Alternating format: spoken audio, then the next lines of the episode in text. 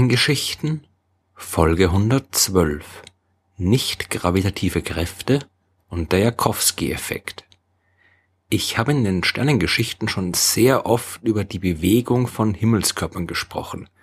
Dabei ist es aber fast ausschließlich immer um die Gravitation gegangen. Du hast zu Recht, denn äh, diese fundamentale Kraft ist auch fast ausschließlich für die Bewegung der Himmelskörper verantwortlich. Die Gravitationskraft innerhalb einer Galaxie bestimmt, wie sich die Sterne dort bewegen. Die Gravitationskraft der Sonne legt fest, wie sich Planeten um die Sonne herum bewegen. Die Gravitationskraft der Planeten bestimmt die Bewegung der Monde, die sie umkreisen und so weiter. Es gibt aber auch nicht gravitative Kräfte, die man im Vergleich zur Gravitation zwar meistens vernachlässigen kann, weil sie so extrem schwach sind, aber eben nur meistens und nicht immer. In bestimmten Situationen muss man die berücksichtigen, zum Beispiel, wenn man ganz genau wissen will, wie sich Asteroiden verhalten. Da spielen dann eben nicht mehr nur die Gravitationskräfte von Sonne und Planeten eine Rolle, sondern auch die Sonnenstrahlung. Hier auf der Erde erleben wir die Sonnenstrahlen meistens nur als ein insubstanzielles Phänomen. Die Sonne macht den Tag hell, das Sonnenlicht wärmt uns auf und lässt uns die Dinge um uns herum sehen, aber wir empfinden das Licht nicht als Kraft. Ganz im Gegensatz zum Beispiel zum Wind, der uns bei entsprechender Stärke durchaus kraftvoll durch die Gegend schieben kann. Das Licht ist einfach nur hell. Aber trotzdem kann auch die Strahlung der Sonne eine Kraft ausüben. Man nennt das den Strahlungsdruck und das Prinzip ist leicht erklärt. Trifft Sonnenstrahlung auf eine reflektierende Oberfläche, dann wird sie logischerweise auch reflektiert. Die wird wieder zurück in die Richtung geworfen, aus der sie gekommen ist, und diese Richtungsänderung entspricht einer Kraftübertragung. Man kann das mit Kieselsteinen vergleichen, die man zum Beispiel auf ein Spielzeugauto wirft. Jedes Steinchen, das mit der richtigen Geschwindigkeit und aus der richtigen Richtung auf das Auto trifft, wird abprallen und dabei eine Kraft ausüben, die das Auto ein Stückchen vorwärts fahren lässt. Genau das gleiche passiert auch, wenn Sonnenlicht reflektiert wird. Würde man einen Spiegel im leeren All vor die Sonne hängen, dann würde er die auf ihn treffenden Lichtteilchen reflektieren und sich so wie das Spielzeugauto dadurch von der Sonne entfernen. Die Kraft, die durch den Strahlungsdruck ausgeübt wird, die ist natürlich winzig. Die Erde zum Beispiel wird dadurch überhaupt nicht beeinflusst. Gegen die enorme Masse unseres Planeten kann auch der Strahlungsdruck des Sonnenlichts nichts bewirken. Die Bewegung der Erde wird wirklich rein durch die Gravitationskraft bestimmt. Aber wenn man ein sehr leichtes Objekt hat, das eine sehr große reflektierende Oberfläche besitzt, dann ist der Effekt stärker. Dann kann man den Strahlungsdruck zum Beispiel als Antrieb für Raumfahrzeuge benutzen. Das nennt man dann Sonnensegel. Und so ein Sonnensegel ist sogar schon erfolgreich getestet worden. Man hat einen Satelliten damit durchs Weltall gesteuert. Und zwar die japanische Raumsonde Icaros mit einem 173 Quadratmeter großen Sonnensegel aus Kunststoff ist im Jahr 2010 damit testhalber durchs Weltall geflogen. Aber auch bei natürlichen Himmelskörpern spielt dieser Strahlungsdruck eine Rolle, zum Beispiel wenn es um die Bewegung von interplanetaren Staubteilchen geht. Solche Staubteilchen gibt's ja überall im Sonnensystem und die sind so leicht, dass die Sonnenstrahlung für ihre Bewegung fast ebenso wichtig ist wie die Gravitationskraft selbst. Wenn man zum Beispiel berechnen will, wie sich der ganze Staub verhält und bewegt, der von einem Kometen während seines Flugs um die Sonne ins All hinaus gepustet wird, um dort den Kometenschweif zu bilden, dann darf man den Strahlungsdruck nicht vergessen. Denn der sorgt zum Beispiel dafür, dass der Kometenschweif immer von der Sonne hinweg gerichtet ist, egal in welche Richtung der Komet selbst sich bewegt. Nicht vergessen darf man auch, dass Sonnenstrahlung nicht nur aus sichtbarem Licht besteht. Die Sonne macht es auf der Erde nicht nur hell, sondern auch warm, und die Wärme kann sich ebenfalls merkbar auf die Bewegung von Himmelskörpern auswirken.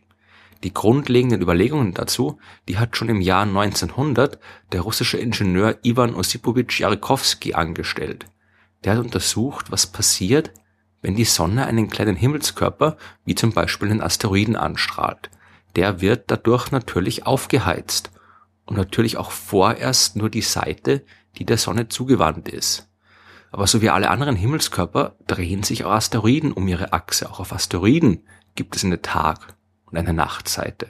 Auf der Tagseite ist es warm, auf der Nachtseite ist es kalt.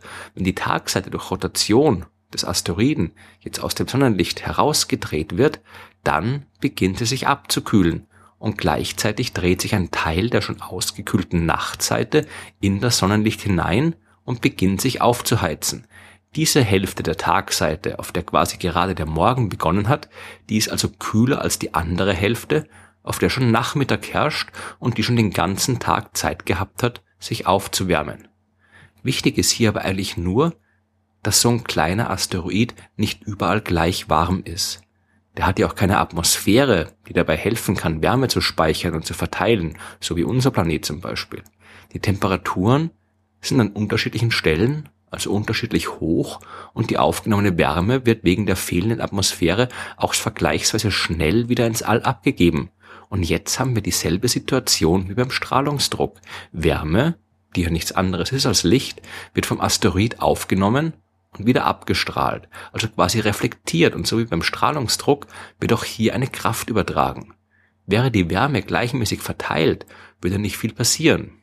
Wenn es überall auf der Tagsseite gleich warm und auf der Nachtseite gleich kalt wäre, dann wäre die Situation symmetrisch und nichts passiert. Aber da die Wärmestrahlung, die Wärmeabstrahlung asymmetrisch ist, bleibt am Ende eine Kraft übrig, die von der Nachmittagsseite des Asteroiden weg zeigt. Wenn der Asteroid sich jetzt in die gleiche Richtung um die eigene Achse dreht, in der er auch um die Sonne herumläuft, dann wird durch die Wärmeabstrahlung eine Kraft nach außen verursacht, also weg von der Sonne. Der Asteroid wird also von der Sonne weggedrückt. Rotiert er in die andere Richtung, dann drückt ihn die Kraft nach innen, zur Sonne hin. Dieser Effekt wird heute Jarkowski-Effekt genannt und so wie der Strahlungsdruck spielt er bei großen Himmelskörpern wie den Planeten keine Rolle.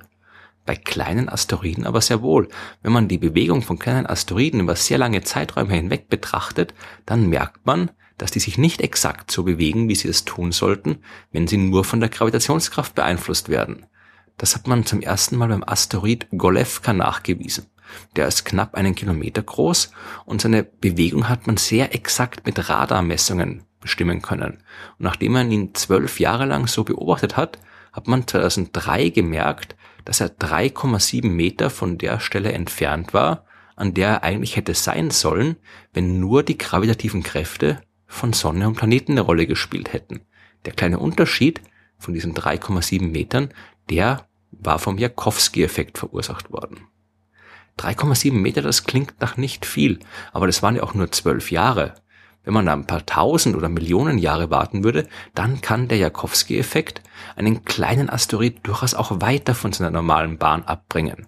Der kann dann zum Beispiel in eine der resonanten Positionen im Sonnensystem geschoben werden. Über diese Resonanzen habe ich schon in Folge 8 der Stellenschichten gesprochen. Hier können die Gravitationskräfte der Planeten verstärkt wirken und einen Asteroid auf eine wirklich andere Bahn bringen, zum Beispiel eine, auf der er mit einem anderen Planeten kollidiert. Der Jakowski-Effekt mag klein sein, aber am Ende kann er große Auswirkungen haben. Eine Variante des Jakowski-Effekts, die kann sogar den Asteroid selbst verändern. Die asymmetrische Wärmeabstrahlung, die verändert ja nicht nur die Bewegung des Asteroiden um die Sonne, sondern auch die Geschwindigkeit, mit der er um seine eigene Achse rotiert. Dieses Phänomen nennt man nach den Leuten, die sich damit beschäftigt haben, den Jakowski-O'Keefe-Rajewski-Paddock-Effekt, was in der Astronomie aber dankenswerterweise meistens zu Jorp-Effekt verkürzt wird. Wir wissen ja schon länger, dass viele Asteroiden keine massiven Felsbrocken sind, sondern eher lose durch die Gravitationskraft zusammengehaltene Ansammlungen aus Geröll und Staub. Wenn der Jorp-Effekt jetzt dafür sorgt, dass sich so ein Asteroid immer schneller und schneller um seine Achse dreht, dann werden auch die Fliehkräfte immer größer und irgendwann fliegt das ganze Gebilde auseinander. Das ist höchstwahrscheinlich auch mit dem Asteroid 2013 R3 geschehen. Da haben Aufnahmen aus dem Jahr 2013 deutlich gezeigt, wie er sich immer weiter auflöst und in immer mehr Einzelteile zerfällt. Und Berechnungen haben gezeigt, dass es in dem Fall nur eine Million Jahre dauern wird oder eine Million Jahre gedauert hat, bis der Jorp-Effekt die Rotationsgeschwindigkeit auf ein für den Asteroid katastrophales Niveau zu erhöhen.